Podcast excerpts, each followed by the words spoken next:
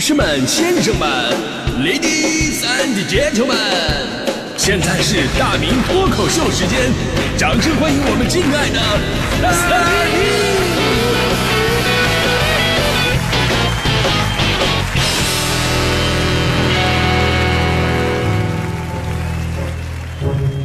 好，欢迎各位来到今天的大明脱口秀，我是大明啊。我们每个人呢都是生来渺小的，有的时候呢想到我们只是这广阔宇宙当中的沧海一粟，瞬间就会消失了。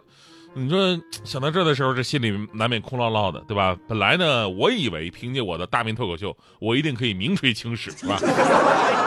啊，我这我真的我都想了，我说以后会有一颗以我的名字命名的星星，代表是上天派大明来拯救人类的。所以这颗星星的名字就叫做派大星。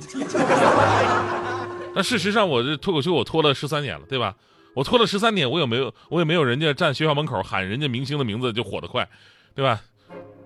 好像在内涵谁哈？其实我们大多数人都一样，做着普通的工作，可以被随时的替换。这个时候呢，你是不是有一种自己并不重要的挫败感？这就导致你做什么都没有兴趣，不想参与，因为你觉得有你没你都一样。我一段时间以来，说实话，我也有这种感觉。直到有一次我迟到了，我迟到了，领导扣了我一万块钱，那一刻我才发现，哦，原来这么重要啊！但是为什么我来了值五百，不来我值一万呢？开个玩笑啊！就是咱们今天的话题呢，是那一刻的非我莫属。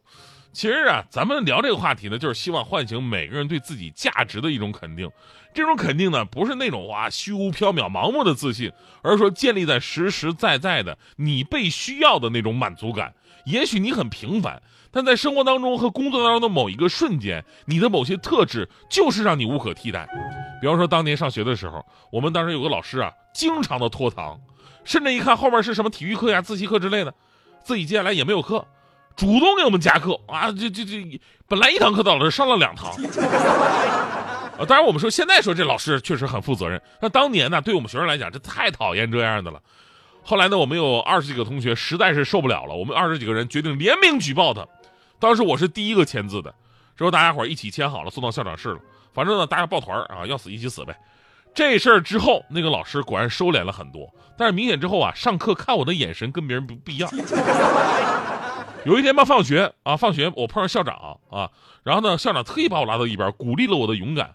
我说校长，这这事儿不光是我呀，还有二十多个人，我们一起联名呢。结果校长跟我们说啊，是，但是但是只有你写名字了呀。他们都都按的手印儿啊，那玩意儿我也看不了谁是谁，就看着你了。完事我就把这个信呢给你们老师看了，哎，我狠狠批评了他，你放心吧啊。从此以后我就再也没有放过心啊。这故事告诉我们道理啊，就是要是没有我这个人实名的，对吧？怎么可能会举报成功啊？那一刻我发现我自己竟然是这么的重要。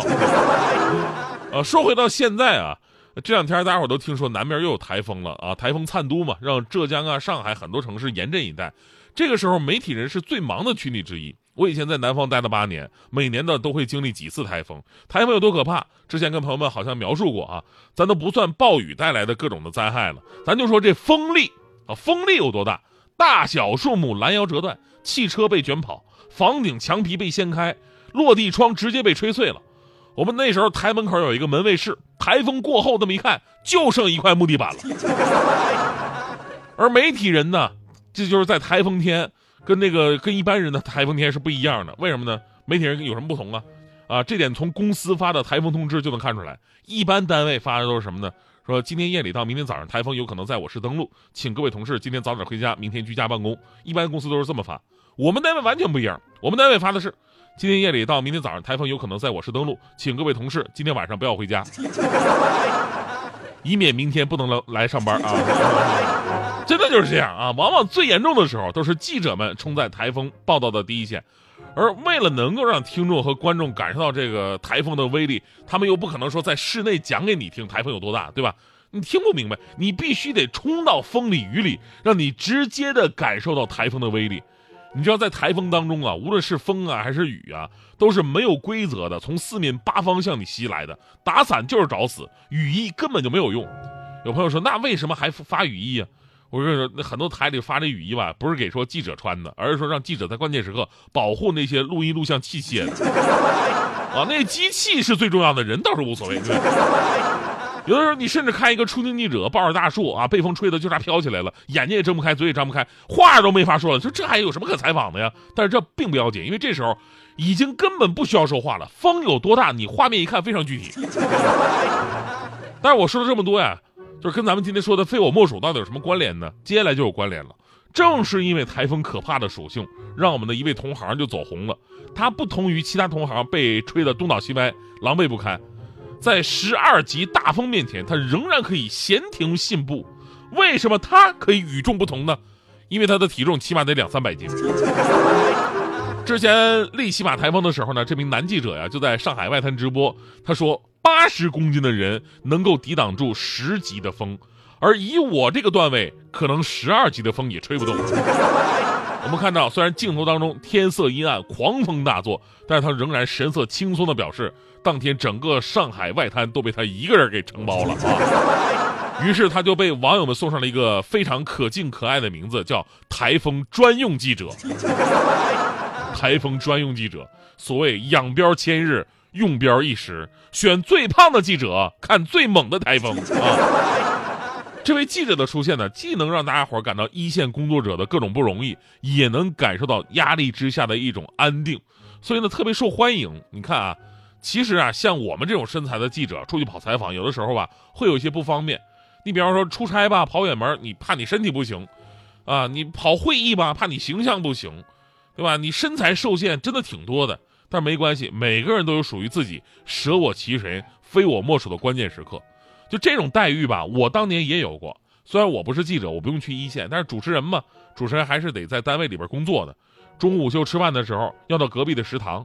我们那个楼啊，离隔壁的食堂虽然说只有二十米左右的一个距离，但是那种台风天气，一百斤左右的女生根本就是寸步难行。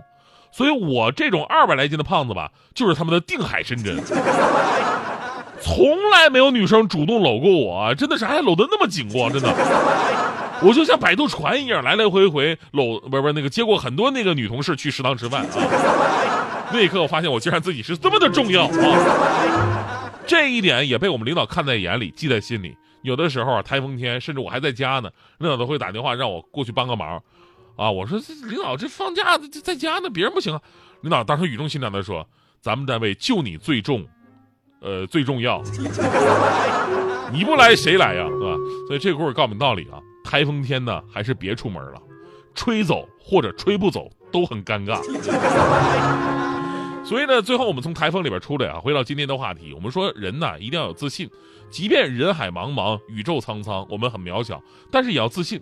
只是这份自信呢，它并不是盲目的，而是真正的找到属于自己的闪光点，发现自己很重要的那么一刻。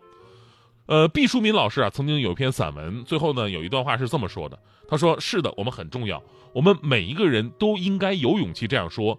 我们的地位可能很卑微，我们的身份可能很渺小，但这丝毫不意味着我们不重要。重要并不是伟大的同义词，它是心灵对生命的允诺。人们常常从成就事业的角度断定我们是否重要，但是我要说，只要我们在此刻努力着，在为光明奋斗着。我们就是无比重要的生活着。呃，那什么，我小的时候，我老师说啊，这个议论文要经常引用名人名言，这样显得很高级，对吧？呃，就是这样啊。我们不可能的做到面面俱到，或者说去迎合这个社会对于成功人士的定义，但是我们起码可以做一个努力的人，因为在生活当中和工作当中的某一个角落，你一定被某些事儿、某些人狠狠的需要着。对于他们来说，你是不可替代、非你莫属的。就好像我吧，对吧？大明脱口秀这个节目虽然没有那么的火，我主持的《向快乐出发》虽然没有那么的爆，但是朋友们每天都在听，每天都在鼓励我，所以我会一直坚持，并且充满动力的做下去。说到这儿呢，今天最后吧，有一个人生哲理分享给各位啊，就是只有不可替代，你才不会被人炒掉。